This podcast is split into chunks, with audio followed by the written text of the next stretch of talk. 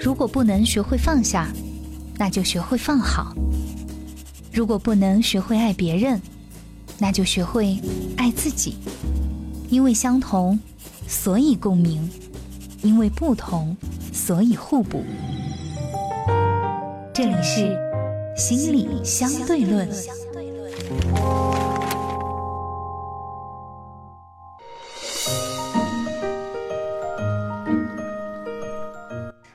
欢迎收听心理相对论，我是大月月。今天的节目当中呢，我们邀请到了老朋友杜杜老师做客直播间。我们首先请进杜杜。除了常年的专业受训以外，在生活中我没有比你好多少。你所经历的，我正以着不同的方式在我的生活中经历着。没有孤单的痛苦，只有独自的承担。我是杜杜，一个拥有十五年从业经验的心理咨询师。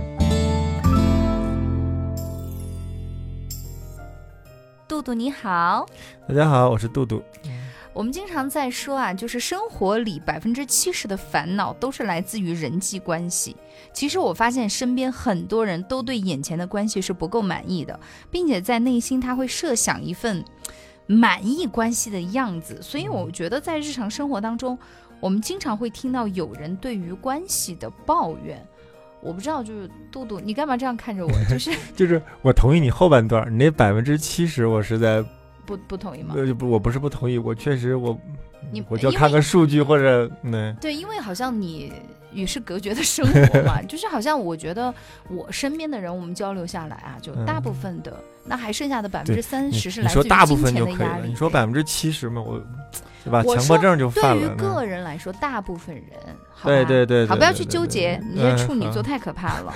那我们就说，我听到的这些对人际关系的抱怨里面有两种啊。首先，第一种就是他对，就是这一段目前在处的关系当中，就很少会满足现实的需求，但是呢，嗯他就非常的向往，很渴望。比如说，她现在找了一个男朋友，嗯呃，他们关系其实算比较稳定的，但是嗯总觉得不太满意。他觉得她理想中的男朋友应该是怎样怎样的，嗯，就一直有一种渴望啊。我说清楚了哈。还有另外一种呢，就是这一段关系明明就让他各种挑剔和不满意，但是现实中生活中他就完全离不开。嗯嗯嗯就是呢，比如说有些人在婚姻关系里面，对吧？这样也不好，那样也不好，但你跟他说，那你就离开嘛。嗯，我不，你知道吗？啊，。这两种就是我经常跟朋友沟通和交流里面发现是这样的。那我们先从哪一个开始呢？呃，我只想问一下，就是我刚刚说的啊，总结的这两种关系里面，你能不能来从你的专业角度来跟我们讲讲如何去看待这两个部分我觉得两两个部分还是不太一样的，所以可能还得分开去说。那么我们就按照顺序来，就说你第一个就是很少在关系中能够去获得满足和需求的，嗯，那一类，然后内心当中总会有很多向往。呃，我觉得这个部分先我们要先看那个现实的部分，也就是说，他在一份关系中他的需求是不是真的过分？就是我们有一个叫人之常情，嗯对吧？就比如说，哎，我们一起出去，呃，比如说恋爱啊，我讲说恋爱，嗯、然后来了，我们吃吃个烧豆腐吧，我们吃个洋芋吧。然后那男的说不行，你这样回去我跟你说这个是什么什么东西，我这就不满足，这个就我觉得，我觉得这个大家就觉得哎这应该挺正常的嘛，就两个人出去，这这这这这个，但但是换句话来讲。呃，如果说哎去到某一个店里面，哎我就要这个，那、这个其实在某种程度上已经超过了，对对对，我们比如说要大几万的东西来买啊，嗯我觉得这个没你没满足，让我觉得很失望。那这个可能就又有点偏出我们这个场景了，毕竟我们不是那种大富大贵的，就是大部分人都不是这样的。对对对如果这样的愿望没满足，其实这也又是两种状态。那另外一个状态就是，比如说，哎，他觉得哎我买个大几万的，那对方呢又觉得，哎，其实这个也可以嘛，反正这个在我的收入里面也不怎么样，呃就是、就是优质男友的这种，对吧？嗯然后人家就买了，其实也也就是也也就满足了。但是说，比如说，哎，那你你就不能多陪陪我吗？或者是怎么样的？就是像那个北京爱上西雅图的那实我觉得这种人，你这样说，我突然就发现了他们的症结就是在于，就你要找一个能买得起几大万的，嗯但是呢，你又同时又想他能够多时间陪你的，对吧？嗯这两者之间本来就很矛盾呢。其实这个不是一个本身矛盾问题。我举这个例子，我想说的就是，你谈到了渴望、期望和欲求，而这件事情是极具主观性的。明白了。那我们心理相对论论这个节目，相对来讲是以以大众的角度，我们谈一个比较客观的事情。嗯那一旦我们谈到期望、愿望的时候，这事儿就真的太主观了。明白。那其实一旦主观的时候，就会产生很多很多冲突。其实你说所谓不满意的关系，其实在多半情况下，就是我们在主观的满意度上有没有感觉很好？嗯我再说一个相反的例子我相信反正我身边是有这样的，这闺蜜，我就看着两个人在一起也不怎么样啊，然后那个人就幸福成一片的，然后你脑子里面也会在想，哎，对方到底哪儿好？反正从你的主观感受上，你是怎么看，你都看不顺眼，嗯，但是但是你那个好姐妹就怎么看，那都觉得她很好，然后幸福的一片一片的，然后这你也没法理解。其实我说的，哎，这就是两种，从这个角度就能说清楚我们那个主观期盼的那个主观性。嗯，所以呃我们在这样的那个关系里面，怎么去看待这个关系满不满意，其实是有两套主观性的。那这也是我们会在伴侣咨询当中可能经常会去做的。呃，然后我们在伴侣咨询当容易看到的事情来讲，就是，呃，各自都会以各自认为对方满意和期盼的方式去做，哦，然后对方呢好像没给到这样的那个反应之后，可能就会像你说的，哎，你我觉得你你是想要更多物质生活啊，没打算要陪我。对方说不是啊，我就是想要你陪我。还有另外就是，哎，我天天这陪着你，你还是不哪个那个男朋友能做到这一点？另外说，但是你看人我小姐妹有这个有那个有那个，就是你会发现，其实，在就会有这样的一个偏差，那而这个偏差其实可能就是你今天题目说的，我们叫做不满意。我们刚才嗯说的是伴侣，那这个部分也可以放在那个亲子关系当中。对，我觉得所有关系里面其实都会有这个部分。对，除了就是我们对自己的子女，我们对伴侣、对父母、对工作，甚至于对自己，嗯，我发现嗯其实都会有这个不满意的部分存在。我很嗯少见到谁说，啊，我对自己的，呃，什么什么，就就各种关系里面的这种人物啊，就是他觉得我非常满意，嗯很少很少。对对对，嗯所以也就是说，呃，这个你说的非常关键的点，就是我们在人际关系当中，准确来说，我们既能够满感觉到我们满足的部分，同时我们应该是可以感觉到我们不满足的部分。明白，就是我们不可能在一份关系当中既获能获得完全的满足，而这个部分在某种程度上是一种婴儿般的幻想，嗯，就是那种无所不能，感觉在一份关系上可以实现所有的事情，其实这是不可能的，对吧？嗯，对。但是很多人是没有意识到这一点的。嗯，但是其实你能想象，就是一个如果一个东西能够满足你非常完整的所有的功能，其实它可能会给你带来烦恼。比如，手机，好像是这个道理哈。对，所以你会发现，哎，以前比如看书啊，看书说、嗯、没有电话什么的，我以前也在手机上看书，后来很多人不明白我为什么要单独再买个电子书，就是我那个其实希望我在看书的时候不要再看到其他信息，不要有其他干扰到我。嗯，其实我们在想象，而且你会发现，这种所有都是满足的部分来讲，你也会觉得很累。这是我举个玩笑的例子，但在人际当中，其实对方一直都做得很好，其实会给你带来压力。懂的，就是呃从举个例子啊，就是这个男生他什么都好，对吧？又帅又有钱，对你也很好，然后你就会开始滋生一种担忧，嗯我何德何能？嗯，然后完了以后，哇，他这么完美，他肯定会出轨，会不会？我觉得所有的女生应该都会有这个担忧。对，就是我们其实涉及到，其实两个人在不满的关系当中，涉及到另外一个主题，就是我们对自尊的成长和自恋的那个成长。对，就是我是如何获得一些东西，然后满足我的自恋和自尊的。嗯那在某种程度上，在一个让你非常满意的关系里面，在很多时候其实应该是彼此都能够容忍对方的一些不舒服的部分，明白。甚至在很多时候会把自己的一些问题怪罪的给对外一方。那嗯这个关系就会让你觉得嗯很舒服很满意，然然后对方说啊是了是了，就是就是我的错了。这个部分你会看着很很老的那个老人，这两个人一溜枣，两个哒哒哒哒哒哒哒哒哒，就就唠一晚，然后那个就说的啊是了我不对啊我不好，人家就这么过一辈子。就是在某种程度上，我们在一个满意的关系当中，其实啊，在一个满意的关系当中，多少是希望自己能够把自己一些不满的部分放在对面一方，对方也能够让他去讨论。承担这个部分吗。对对对对对，这还是有意识的部分。那其实相对来讲是比较好的。所以，一个完全从来不错的人跟你在一起是一个非常具有压力的一件事情，而且你并不会觉得这份关系很好。这也是我们嗯会看到很多在那个，呃，三角关系当中，哎，很多哎觉得这个老婆做的很好啊，哎，这个先生也做的很好啊，哎，那他怎么还会有这个出轨啊、第三者啊这个部分很难理解这个这个部分。那从人的内心，就是因为你太好了，其实有些时候就是他有没有更好的能够去在我们这份关系里面实现我的价值，呈现我的自尊，获得我的自我效能感的那个系统。嗯，但是我们在这里不是说那个就是 推动大家，你就如果不行了，那个对方太好了，你就能够去外面乱。我们不是这个意思，我们只是从一个角度去理解。那也就是说。呃，我们能够在，我还是回到我们最开始说那个话题，就是我们能够在一份关系当中良好的相处，是既能够感觉到满意的部分，同时也能够感觉到不满意的部分。嗯而且这两者你都能接受。对，而且那另外一个部分就是，那我们为什么在这份关系当中，就总是感觉不满，或者会不会有一种可人性的问题吧？我觉得人性都是不满足的耶。或者或者有没有这样的一种可能性，就嗯是你的注意力一直放在不满的这一端。哎，对，我觉得是这个问题。如果你同意我前面的假设啊，嗯就在一份关系当中，嗯对，既是有满意和不满，会不会有种可能性是你把注意力一直放在你不满的那个部分？这个关系常见于亲子。嗯，所以你去问小朋友的时候，他小朋友说：“你不要相信我妈，我做到这一点之后，他会有下一个要求；我做到这个要，他会有下一个要求。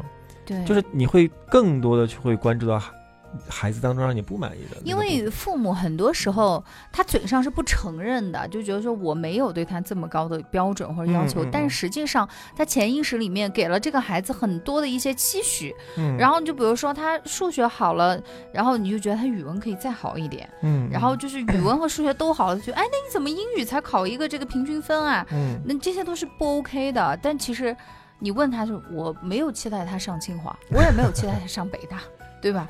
对所以，所以我觉得这些潜意识的东西也蛮可怕的。然后包括像，呃，夫妻关系之间，那有时候老公就说我永远不会让你满意，就是你比如说你总会在我身上挑一个毛病，嗯，要么就是嫌我胖了，要么就嫌我瘦了，要么就嫌我抽烟，要么就是嫌我脚脚有味儿对啊。就你不管任何事情，大大小小，你都能挑到一个毛病，嗯嗯嗯嗯，对吧？我相信这种状态是很多夫妻关系里面会这种就是，比如说夫妻两个最后应该形成一个完美的圆，哦假说嗯是这样的。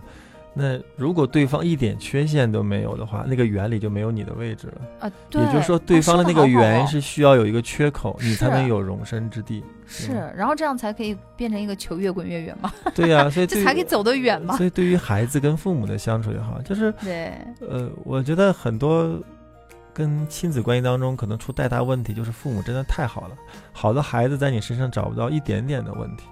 是，对，嗯，我找到一点点发现是这样的题，就他会觉得。就没有没有可能性超过你。你有没有那样的感觉？上，学的时候就，对，就是如果他这个人真的学习太好了，就是完全你你不可能把他作为你的一个目标。对对对，就你比如说我可不可战胜。对我均嗯我平均分九十分，对吧？我可能会跟九十三分、九十五分的人，那永远都是一百分的人，我有什么好比的？我就是比过我不可，能战胜他，我不可能战胜他的呀，对呀，这个就会形成另外一个非常大的一嗯，一个新的压力。就我都没有一个胜算，我干嘛要去冒这个险？对啊，所以就是你，你要是能够跟这个人关系长久，其实很多时候，对方能够看到你的一些问题和缺点，他对方也其实也是对一种安慰。哦，你看，就是我跟他说，哎，哎，你有一次我们一起吃饭，然后我在那儿发脾气，其实我是经常发脾气的，不，虽然是个咨询师，但脾气也很差，啊，连我女儿都知道，我爸脾气，哎，我女儿有的时候，你看我这个烂脾气就是随了我爸。嗯，对朋友还可以，但是有的时候朋友就会说：“哇、杜老师你你你你这也发脾气？”我说：“我是人，我干嘛不发脾气？”但是他突然会觉得，以前跟我不熟悉的时候，他会觉得：“哎呀，这是个心理咨询师，你看很多事情都很……对，就我掌控情他也会有绪的能力应该是就是优于常人的哈。对对对对，比如以前我，我觉得哎呀，播音主持说话都是啊很好很好的，然后认对 我认识大认识大约之后，也发现嗯，其实也不是那样。对对你发现蛮，其实那反而这样的关系反而还更更融洽了。明白。所以我们归结到最后，也许一份不满意的关系当中，呃，可能会不会有这样的可能性，就是你太少花时间去欣赏和享受在这份关系当中的满意，而把那个注意力放在不满意上。原因可能是对方做的太好了，或者另外一个原因是你不太允许你自己在这这份关系中不好，所以你会把很多不好的部分放在对方我就想问你的是，很多时候我们对一份关系的不满意，是不是对我自己不满意？会的。对吧？就比如说我们刚刚说到亲子关系和夫妻关系里面，我对小孩的不满意，其实是我对自己不满意。这两这两关系，你经常会听到这样的话吗？我是遭了八辈子那个孽了，我才有你这么个孩子。就你看，他在他在不对这份关系不满意，但他说的是我不好或者怎么怎么样，然后他就对，然后那个就是那个就是那个，比如说呃那个伴侣之间，可能这类的话可能就会更多了，对吧？我倒了八辈子霉了，真的是我嫁给你。对对对对对，你看，对，所以其实是很多不满的关系当中是一个。那我们就说的就是这其实。不管是夫妻关系、亲子关系和一份良好的关系，这个有一个东西叫合作，嗯，协作。就是如果我们都各自是太完美的，那我们就不需要另外一方了，嗯，对吧？然后如果你跟你跟另外一半都是很完美的了，那你们就不需要孩子了，嗯。就是你们两个太完美了，你们俩这个圆弄得太完美了，那个孩子怎么？就他没有地方，对对。然后其实很多时候的关系，你会体验，就是我们有所缺损的那个部分的时候，可能会帮助我们去建立关系。对，这也是可以，就是得出。我终于，你今天跟我讲了这些，我才会发现为什么我身边就是那些父母非常非常优秀，但小朋友真的就是像烂泥扶不上墙的感觉。就就是那个，就他们，而且两个夫妻双方就觉得很匪夷所思，就我不知道应该怎么做了，我的孩子才可以就是好一点，或者说其实因为两人都是高知，然后呢家庭条件各方面都很好，就觉得理所应当的，我的孩子其实他起步就比我们高。他就应该更好，嗯嗯嗯。但实际上，就像你刚刚说的，可能真的就是因为什么都好，孩子已经在这个家里找不到自己的位置了。嗯嗯嗯。我不知道应该怎么样去做了。所以，呃，就是这样的，可能会有这种感觉，就是当我在这份关系里面，我是想极力做好。嗯。我想极力做好，在某种程度上是我想通过我极力做好，把这份关系维系的更好。嗯。但其实这就不是一个关系的好的部分，就是你自己的成长是努力和成长变化。但面对关系的时候，一定不是在这份关系中把你自己做好，嗯，甚至有的时候你你你要在这份关系看到自己很多不好的部分，嗯。所以，比如说我这种中年男人，有的时候不想回家，其实是我觉得在那份关系当中，我有很多无力，比如回家看到。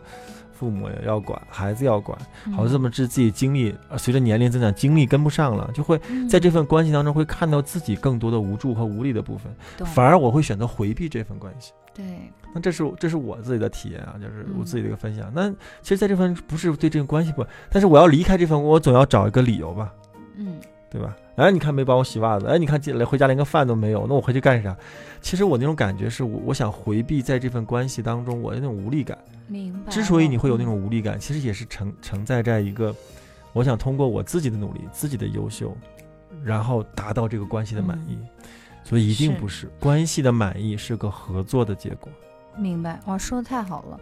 那嗯，我就想聊到这里哈，我就想问一下，那是不是我们去探索不满意背后的这种渴望，感觉好像是比改变关系这件事情要更重要一点？对，这就回到我们最开始呃。谈这个话题，就关于满意和不满意和渴望，其实是个主观感受。嗯，你知道吗？有些人，要比如我的来访，跟他去谈，你会发现他内心当中有一个甚至无法实现的自我期待啊。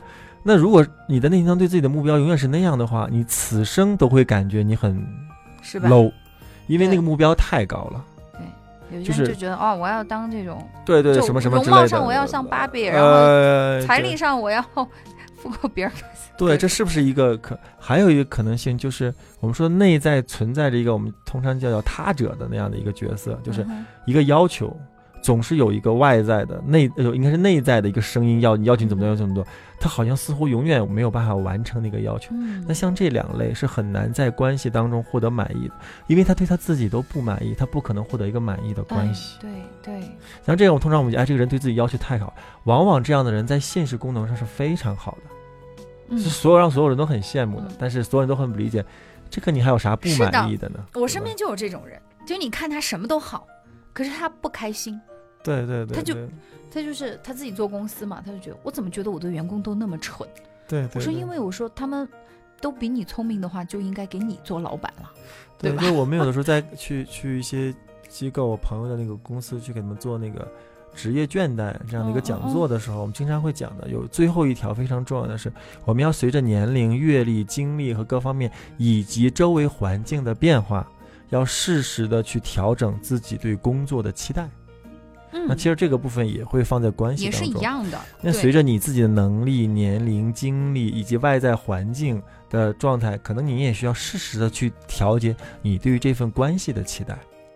是这就回到我们最开始的那个主观的部分。当你是一个能够去调节你对自己、对于他人，甚至对于周围环境和关系的期待的这么一个人的时候，你的不满的那个部分其实也会调整。就是考试有没有这样经历过？啊这次题出难了，老师说那大家都往上调十分吧，要不 要不不及格的人太多了。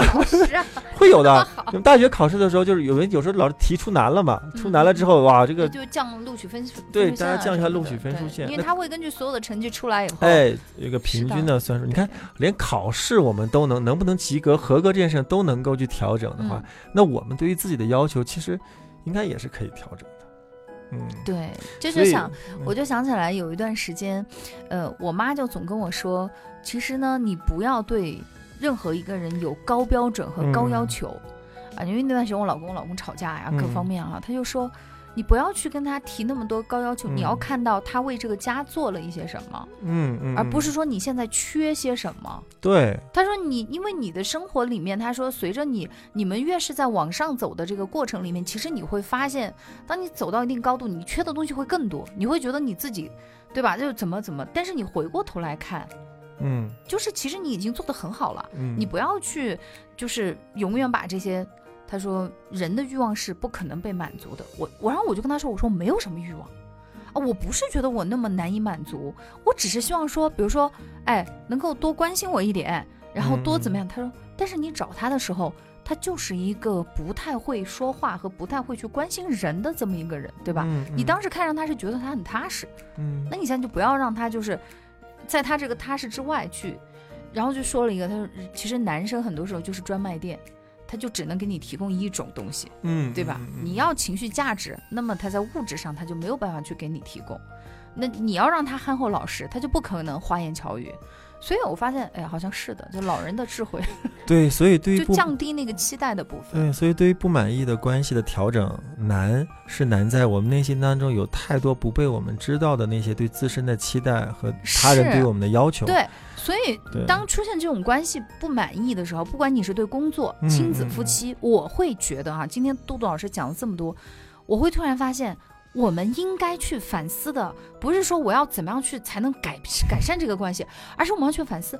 我对这段关系不满意的背后，我的渴望是什么？但是这件事简这件事情简单呢，又简单在关于满意和不满意这件事情又在你的主观性，你自己说、的算。对呀、对，所以这就是一个难和不难的部分放在了一起，所以你会看到有些人永远在关系当中很幸福，他会不断在调嘛，而有的人嗯在一份你看似很满意的关系当中，依然不是很满意和幸福。那所以大家选，懂了。好，那时间关系啊，我简单总结一下，我真的今天还是有学到东西。我觉得，就是首先，当我发现对这段关系不满意了，我要先去反思我对这份关系不满意的原因是什么。看到我对这段关系的渴望以后，嗯那么我再把这个主观的东西收回来。对，让自己对这件事情或者这段关系的期待做一个调节。